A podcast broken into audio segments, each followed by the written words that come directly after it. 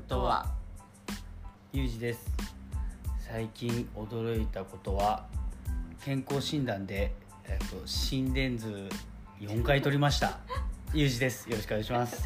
なんで？なんで？なんで？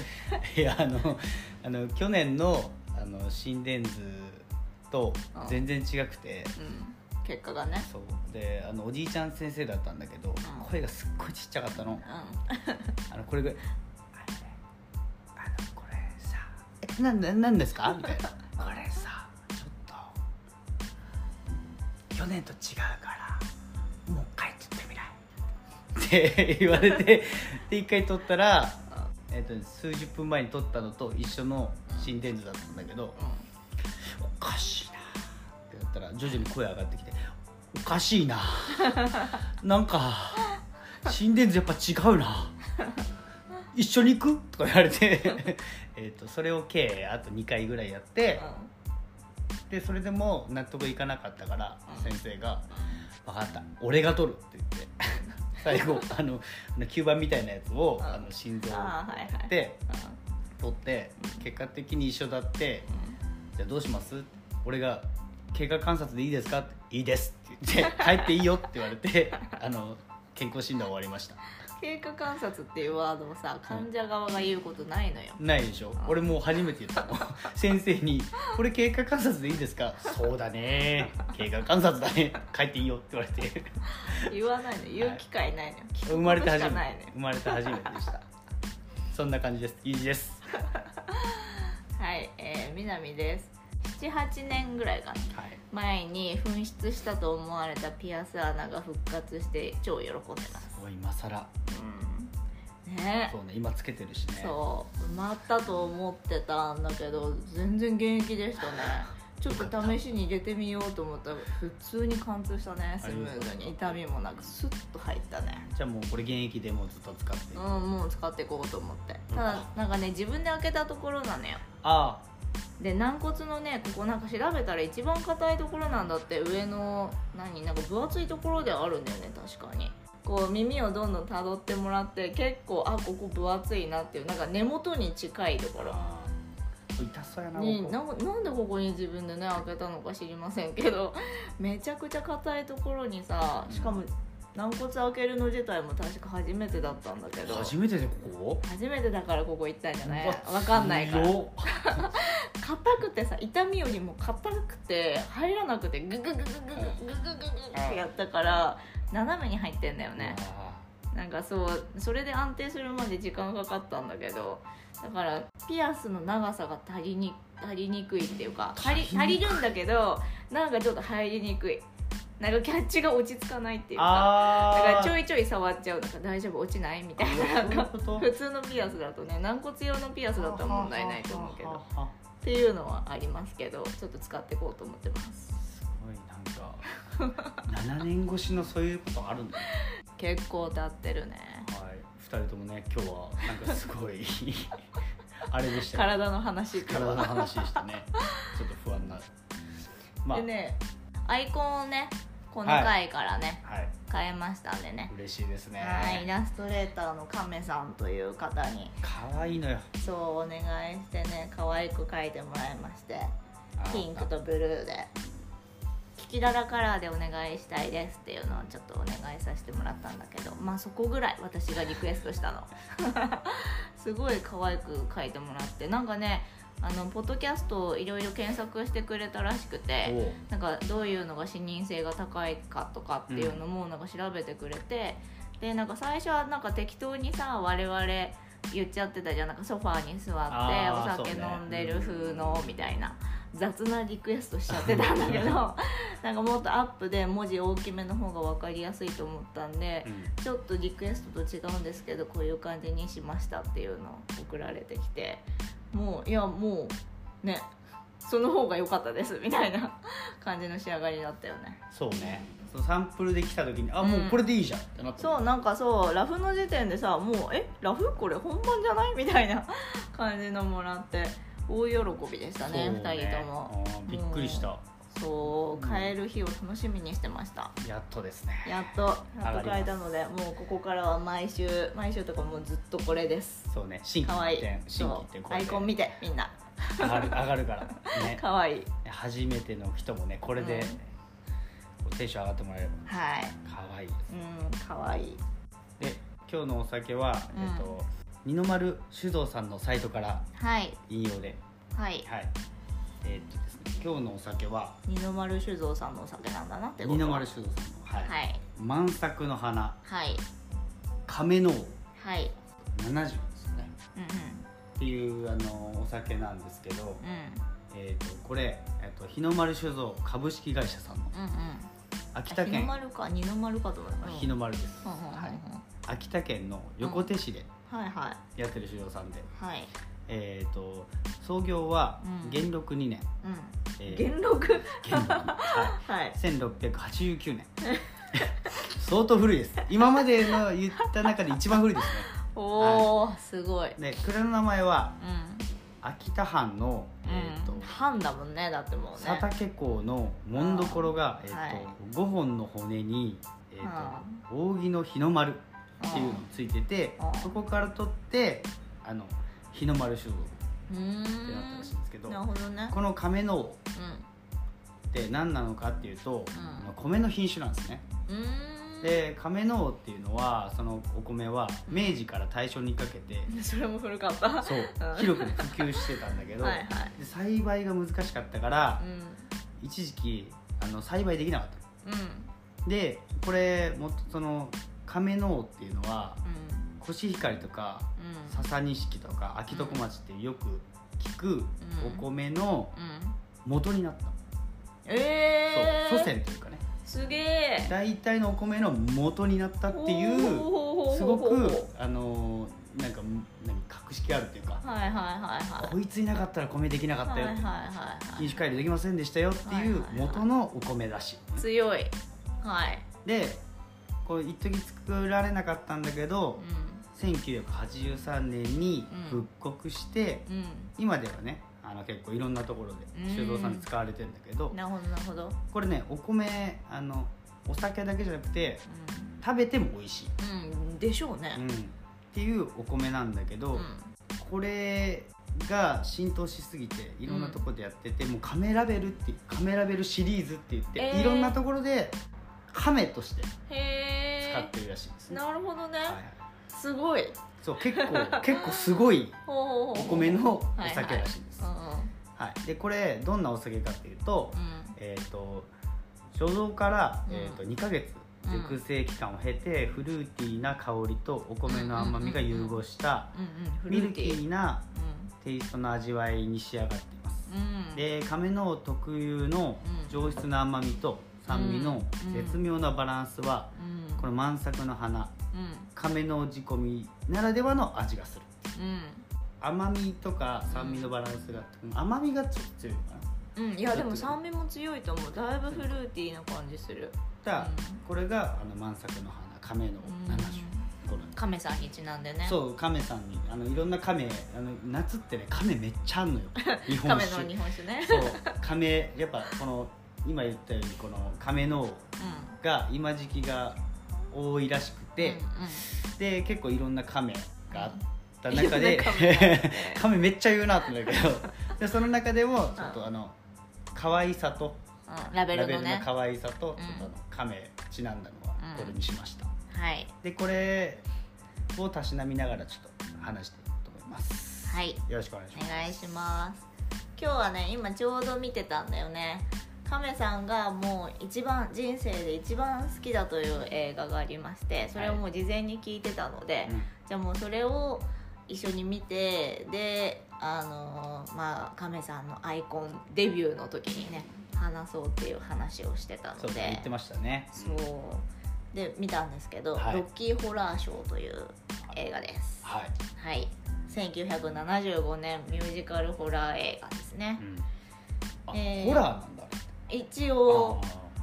でこれねなんかすごい映画で2005年にアメリカ国立フィルム登録簿に永久保存登録された作品なんですよ。でこのアメリカ国立フィルム登録簿っていうのは何かというと半永久的な保存を推奨をしている映画動画作品のリスト。結構経ってからだね。2000そうだね。800 1975年の映画で2005年にあえっ、と何年？20ちょうどちょうど30年か。そうね。結構経ってからだけど。まあでもなんかねそれこそ最初はあんまりねあの反応が良くなかったらしいんだよね。批判的な意見が多かったらしくて。あ出だしは？手だし。なんか麻薬とかも出てくるし。ああ,、ーはいとカニバリズムも出てくるじうゃん、ん。そうね。あとなんかなんていうのあの盗作的なセクシャリズムというかさ、んんとかもまあなんか本当に好き嫌い分かれる感じの映画だからね。当時は特に当時はね刺激が強すぎて結構否定的な人も多かったらしくて途中退席する人も多かったんだって映画館で見ても。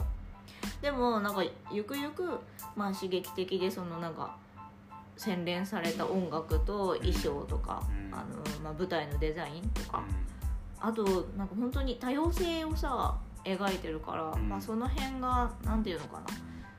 だんだん時代が追いついてきたというか。あー確かにね。種族とか関係なしにね、うん。っていうところであの、まあ、支持者を集めていったみたいな作品なので、まあ、はい。それで2005年に登録されたのかもしれない。でもともとはこれ舞台作品でうん。うんなんかロンドンのちっちゃい劇場で始まったんだって。これ劇場でやってた？そう。で作ったのが、えっと、リチャード・オブライエンっていう人ではい。で今回見た映画の監督はジム・シャーマンっていう人なんだけど、はい。この人は舞台時代から携わっていて、うん。で、えーとまあ、映画化するにあたって、うん。あの有名な有名うんとなんか著名ロックスターを起用して大規模にやっていきましょうみたいな話もあったらしいんだけどちょっとそれを断ってもうオリジナルキャストとスタッフで低予算の映画をやりますっていう方向性をもうなんか曲げずに貫いた結果あの作品ができたらしい。はだからあの役者もほとんど変わってないみたい。あ舞台の時と。え面白いなそれでももう主役の、あのー博士。はい、ティム・カリーさんっていう方が演じてるんですけど、もうそのまま続投舞台から。へえ。そうなの。でえっとねそのティム・カリーさんはね「ホーム・アローン2」とかえ「チャーリーズ・エンジェル」とかにも出ててどこで？どこで出た？結構ね結構いろんな作品に出てる人だった。待って待って見る前にどういう人なのかなって先に調べちゃったんだけどそのいろんな作品出ててもうなんかこれどころじゃない本当にいろんな作品出てて。ででもね2012年にね脳梗塞になっちゃったらしくて、でまあなんかそういうのもあって2010年以降は声の出演だけみたい他えっ、とさっき言った作った人でもあるけどリチャード・オブライエンとかうん。パトリシア・クイーン、ネル・キャンベルさん。ちょっとねこの辺は正直存じ上げなかったんだけどって言った、あのーキャストがもう舞台から続投している。人に加えてオリジナルでスーザン・サランドンとかバギー・ボストウィックさんミートローフさんっていう新規のアメリカでのキャストが加わったらしいスーザン・サランドンはね本当になんか若かりし頃を知らなかったけど今と変わってなさすぎてびっくりした。自分も画像見ましたけどね。全然変わってないよね。なんかあのまあもちろん若いけどうん。若いだけだった。全然変わってなくてびっくりした。そのままよそう。ねすごい。もう今や大女優さんですからね。見たことないのよねマジ、俺うんそうか。出てる映画うん今検索したけど全然俺見たことないわ魔法にかけられてだけちょっとあ見たことあったかなぐらいな。なるほどね。魔法にかけられては逆に私が見てないな。まあとにかくそれでねサラの。はい日本でも舞台化されてて2011年からもう何回もやってるんだけど主演のその博士役は古田新太さうんんがん。やっております。で最新作はね2022年去年だね。え めちゃめちゃ最新だ。そうなの。最新でやってて峯岸みなみさんとかもうん。出てるぐらいのなんかえそれに出てるの？うん。え？キャスティングだった。召使い役だった。ああはいはい。へですへね。でちなみにこの2022年をもって古田さんはこの役を降りるそうです。え？なので次またやるとしたらもう主役は別の方で変わるという感じですね。で本当に人気作品なので2016年には映画でアメリカでリメイク作品も作られててロッキーホラーショータイムワープアゲインっていうタイトルで。そうなんですよ。なんか本当にめちゃくちゃなんかねコアな人気のある映画なんだよね。で亀さんはもう高校時代にこの作品に出会ったらしいんだけどこない この間ねちょっとお仕事でインタビューさせてもらったんだけどその,、はい。その時にこの映画の話にもちょっとなって、はいはい。100回以上見たって言ってすたごい見てるね。これ100回見てんの？そう。でこの博士のフランクン・フルター博士ね。は名前ちょっとずっと忘れてたけど、はい。フランクン・フルター博士です。博士の登場シーンで毎回ドキドキするそうです。は来たぞみたいなことじゃない？あああそういうことか。あのエレベーターでねガタガタガタってやってくるからさドキドキするんだそこで。そうそうそう。まあいやでも好きだとそうかもって思う。あそこは。あ来たぞ来たぞってなると思うわあそこは。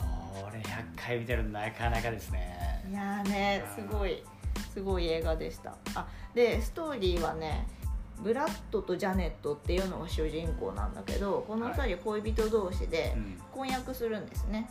でこの婚約の報告を、まあ、恩師であるスコット博士っていうのにしようと思って出かけるんだけど、うんうん。嵐になってしまってで車がパンクしてしまうんですね、なのでちょっと電話を借りようと思って近くの古いお城があって。あそういう設定だったね。そうそうそうそう。そこに行くんだけどそこではもうちょっと目を疑うようなクレイジーなパーティーが開かれていて、はいはいはい。で「わなんだなんだここ」みたいな感じになるんだけど、そうだね。でそのお城の主がフランクン・フルター博士で、まあ、この人が本当に変わった人で、うん。あの人造人間人造人間を作ってたりとかね、このしかも人造人間が完全に自分の好みで作ってるブロンドで筋肉ムキムキのイケメンっていうロッキー。それがロッキーなんだけど。ロッキーすごかったな確かそう。ロッキーをちなみに舞台版日本の舞台版では武田真治さんがあの映像見た後にあれ考えたらめちゃめちゃ合ってる。めっちゃ似合ってるよめっねちゃ似合ってる。真治さんが確かに日本でやるならそうだなってすごい思った、でもめちゃイケ出てたからああいうのとかも合うだろうなと思ったもん。まああのこのフランフランクン・フルターか。フランクン・フルター博士とロッキーは、まあ結婚しますみたいな感じになってはい。その演出であのベッドのある部屋に2人で行くんだけど、なんかその夜にもうジャネットとブラッドと2人ともあの博士と肉体関係を持つんですね。で、まあさらにはジャネットはロッキーの虜にもなってしまうと。ああそうだね。そう。はっていうでその後どうなる？みたいな感じのストーリーです。これはねいろんなサイトに載ってたのであのちょっと調べると出てくるかなすごいねこれ。あのほぼ大体言ってるんだね。そう。まあ昔の作品だからさストーリーよりも演出とかを楽しむみたいな人が多いんじゃないかな。まあ確かにストーリー言われても入ってこんかそうったな。のなんかストーリーじゃないよねこの映画。って、うんストーリーじゃないメインは、うんっていうそうなんですよね。っていう感じの映画なんですけども、えっ、とね公開1年後ぐらいからうん最初さっき言ったようにあんまり否定的な意見も多かったんだけど、はい。公開1年後ぐらいから徐々にファンが集まってきたみたいでう、ん。なんかアメリカで深夜興行が始まったらしくてこの時に、まあ、コスプレをした、まあ、今で言うねコスプレをした観客があの集まるようになってで映画見ながら全員で、まあ、今で言うようやくあの要するに応援上映みたいな感じなんだけどは紙吹雪とかお米をまき散らしたりとか。あ面白そうやな。で なんかあの突っ込んだりとか。あ「なんとかだろう」みたいな 言ってみたりとか。っていうあの、まあ、パーティー形式の上映っていうのが定着したらしくて。うん。ここからなんか熱狂的なリピーターが増えていったらしい。あーでもそういうのだったら確かに良さそうだね、そう楽しいよね映画館で絶対。それでね、うん、そうなのよ我々も今日そんな感じで見てたしね。うんちょっと突っ込みながら見てたね。確かに映画館がなんかイベント会場みたいなうんね、うん。楽しいと思う。で自分もコスプレするってなるとさ上がるね。なんかそうコスプレって楽しいよね。楽しい楽しい。めちゃくちゃ楽しいと思うこれ。で衣装もなんかすごい凝った感じの衣装をみんな着てるので、うんなおさら楽しいと思うわ、そうね。色彩結構良かったしね、うん綺麗な感じでね。ね。まあそんな感じでカルトムービーの代表格に。カルなったわけなんですけどこの様子はなんかミュージカル映画の「フェーム」っていうのがあるんだけどここでも描かれていてこの「フェーム」っていうのはニューヨークの音楽専門学校を舞台にしたまあスターを夢見る若者たちの青春を描いた映画うん。らしくて入学のオーディションから卒業までの4年間を、うんあの複数の生徒に焦点を当ててそれぞれのエピソードを展開していくっていう話らしい。それで出てくるってこ気がした。そうそこにも描かれるぐらいあの、まあ、それほどファンを獲得したんだと思うその見方で。で日本で上映される時もそれ結構模倣されるとことが多かったらしくて、うんうん。それで多分日本以外でも多分やってたと思うからそれで世界的に人気を集めたんじゃないかなっていうで出演者でもあるしあの舞台をもともと作ってた人リチャード・オブライエンっていう人ねさっきも出ましたけど、はい。この人が2015年のインタビューで人と違うことを祝祝福していることが評価された。っていうふうに言ってたみたいで、まあ、確かに、まあ、さっきもちょっと話出たけど多様性をねようやく今もう多様性を受け入れよう認めようみたいなことをさあの社会的にどんどん出してるけどさ。そうね。だからなんかそういう時代になってきたのかなっていうあの本当に人種も様々だし年齢も様々だし。そうだね。そう。すごいいろんな人出てたもんそう。でセクシャルも、ああ、ね確かにそうだ性自認もあの恋愛対象もうん。さまざまな人たちがなんか同じ場所で一緒に一緒にダンスをするうん。みたいなの描かれてたりとかするからなんかそういうところがちょっと時代に合ってきたのかな。あ時代がその作品にそうそう合ってきたのかなっていう気はする。確かにそうだね。でなんかねこれなんか同じスタッフによる関連作で「ショックトリートメント」っていういわゆる続編と言われている作品があるんだけどこれ1980年ねうん。5年後だねで一応この劇中で描かれた、えー、とロッキーホラーショーの劇中で描かれた出来事の後日の設定って言われてるんだけど、うん。でもブラッドとジャネットぐらいしか出てくる人がいなくてでしかも違う人が演じてるんだって俳優は違うんだって。話変わってこない。そうでもなんか本当に全然違う話になっているらしい。だからあれなのかな？パラレルワールド的なことなのかな。役名は一緒だけどみたいな。でなんかねあのこの作品に出てたそれこそリチャード・オブライエンさんとかもうん。出てるらしいんだけど全然違う役で出てるんだって。あ出てるんだけどそう役違うんだ。もうますますパラレルだよね本当に。そっか。内容もテイストも違うそう。でも監督は同じ。ほう。ちなみに日本では劇場未公開ですあ未公開なんだ。そうなんですよ。出てないんだね。っていう作品で。一応なんかストストーリーを言うと、うん。まあ、ブラッドとジャネットの故郷でデントンっていうところの町うん。があるんだけどもうそこはそれ自体が大きなテレビ局みたいな感じになっててそこに住んでる人たちは番組の出演者もしくは視聴者っていう風に二ほう。二分割されてたのねでブラッドとジャネットはうん。今回のロッキーホラーショーでも婚約してたけど、うん。その後夫婦になってるんだけど、うんうんもうすでにその結婚生活関係性はちょっともう 危機感のある感じ。ちょっとギクシャクしてるんですそうね二品してて、うん。で、えー、と司会者のバートっていう人がいるんだけどその人の番組に2人とも出演するんだけど、はい。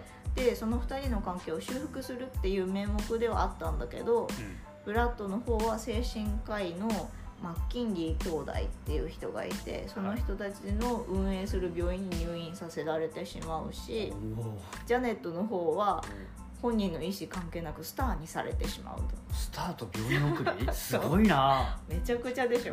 でもジャネットはスターになスターとしても生活していくことになるので、そのうちちょっとブラッドのことを忘れてしまうっていう内容らしいしかもあれでしょ？さっき見たあのブラッドとうジャネットを演じてる人違うんでしょ？ん違うよ。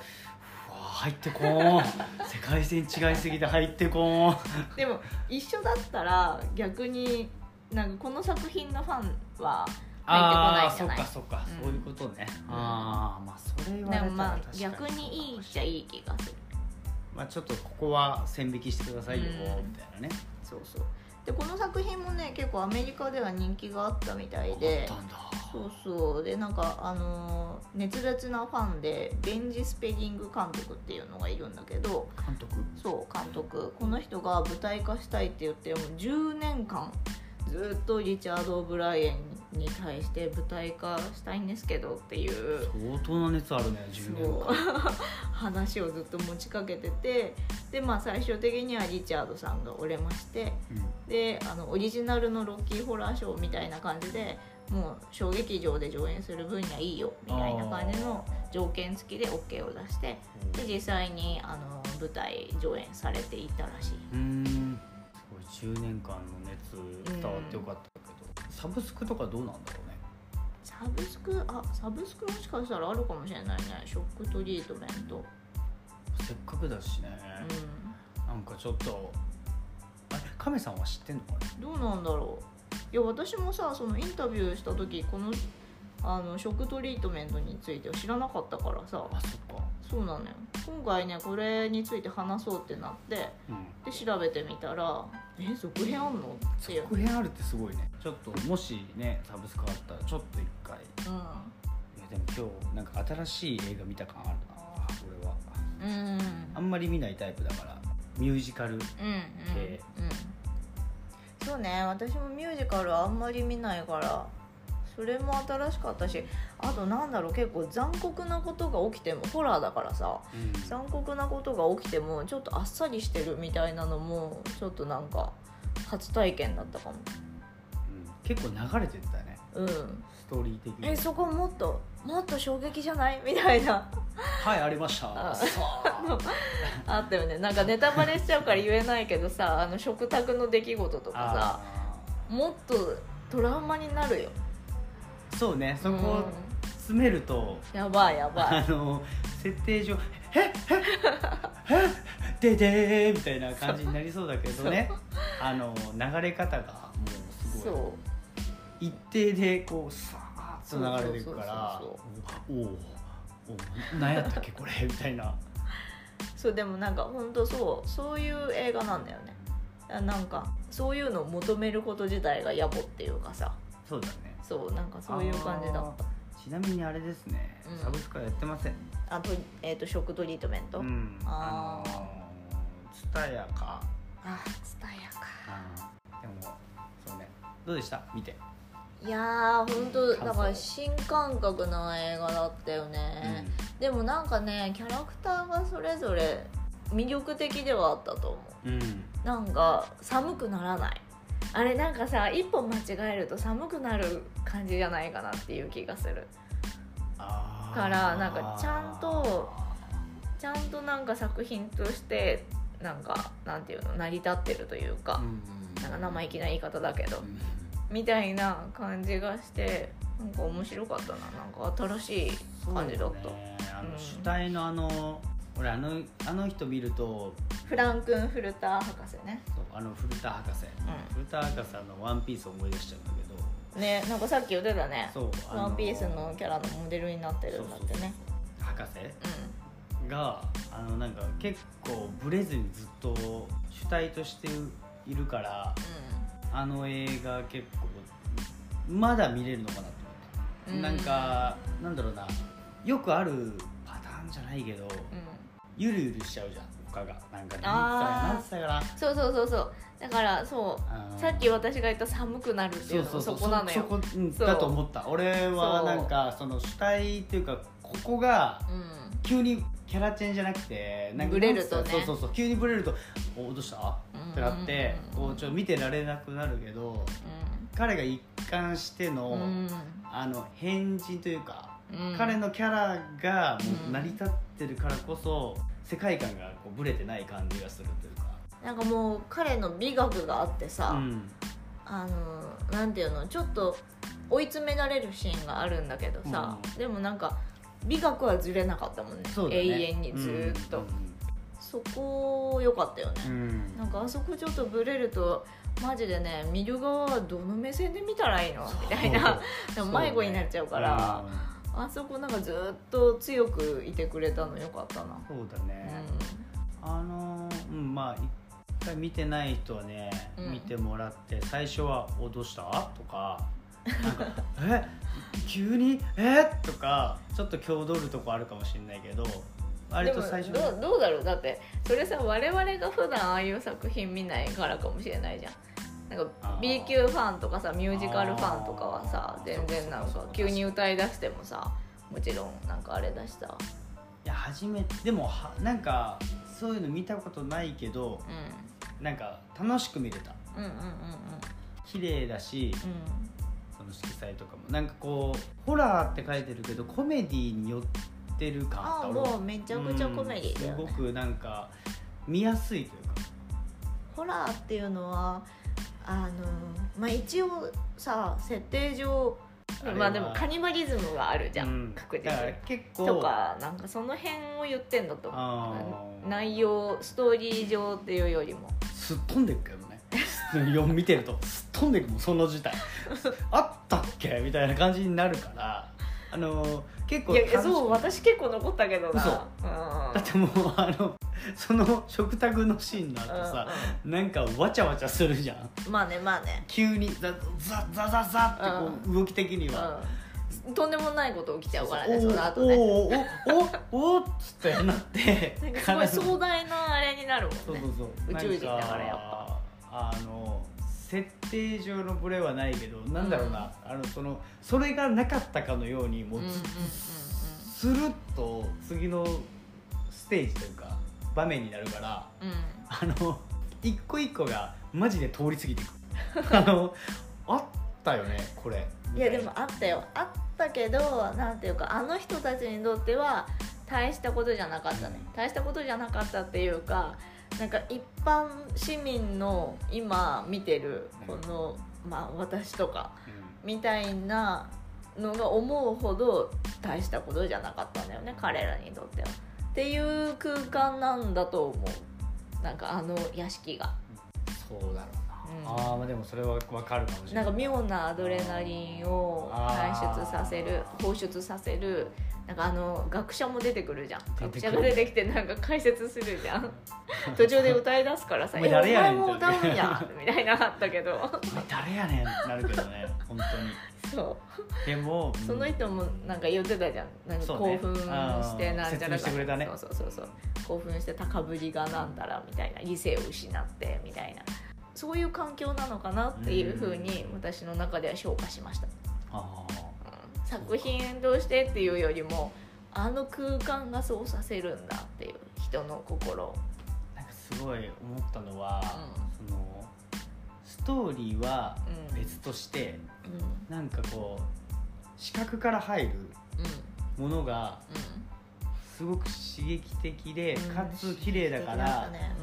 なんだろうなイベントとかうんそういうのでプロジェクターとかで全部流してたらうん。めちゃくちゃいいだろうなって勝手に思ってこれ流してたら、うん。すごいうわこれ何のやつなんだろうってちょっと興味湧きそうな映像美でした。うん、うん、そうそうそれで言うとなんかさ絶対アパレルブランドがさコレクションの時にあれをテーマにやってたシーズンがあったと思うんだよね。私が記憶してる限りだと。でも検索しても出てこなくてだから私の妄想だったかもしれない。なんかわかんないけど 私が勝手にあれをテーマにできるぞって思ったのかもしれない。うんまあでもそうね。やりそうな感じするけどね。なんか絶対やってたと思うんだよね。うん亀さんにもそうやってこの間言っちゃってさ、うん。アパレルブランドなんかやっててその時から気になってたんですよとか言っちゃったんだけどちょっとちょっとディグってほしい。そうググッとやったら検索しても出て出てきそうだこなくて。なんか DM とかも、ん。あのポスターのポスターとかキービジュの,、うんうんうん。あのパロディみたいなのを作ってなんか結構凝った感じにやってたブラブランドが絶対あったと思うんだけど出てこんのよ夢？夢かな？夢で見たかな？そうここで？妄想えね想像力すごい豊かじゃん。見てないのに。そう見てない時時代にやってるからねそれを。見てない今日初めて見たからね映画。あんだけのねうん。インパクトあったらアパねレルは食いつきそうだけど、そう。すごくやりそう。なんかでもファッションに通ずる何かの会社会社がやってたんだと思う。あだろうね。あうん。ねファッショナブルなね。スタイリッシュな感じでプロジェクトを組んでたんだと思います。はい、わかっ 誰か分かったらちょっとツイッターでだ出てきたらめちゃめちゃ嬉しいんだけど。そうですね。あの、うんハッシュタグタシトワで。和じゃなくては。歯でね。ちょはいっとなんかもし、タシトハでこれこれあるよってやったらなんかもうあの恥ずかしがらずに出してもらえるのがめちゃめちゃ嬉しいんで。いやお願いしますそれ、ね。ちょっと見つけられなかったんで、はい、全然出てこなかった。妄想だったかもしれないです。たうんかもしれない。そんな感じですね。はい、そんな感じでした。楽しく見れましたね。うん楽しかったね。なんかすごい最近こういう新しい映画に触れる機会がさ、えー、と先週のあのアイスクリームフィーバーもそうだしまあユージ君は見てない見けどね。てません、はい、そうなんかでもそういうなんだろう新しい映画の作り方みたいなのをまあロキホラーショーは古いけどね。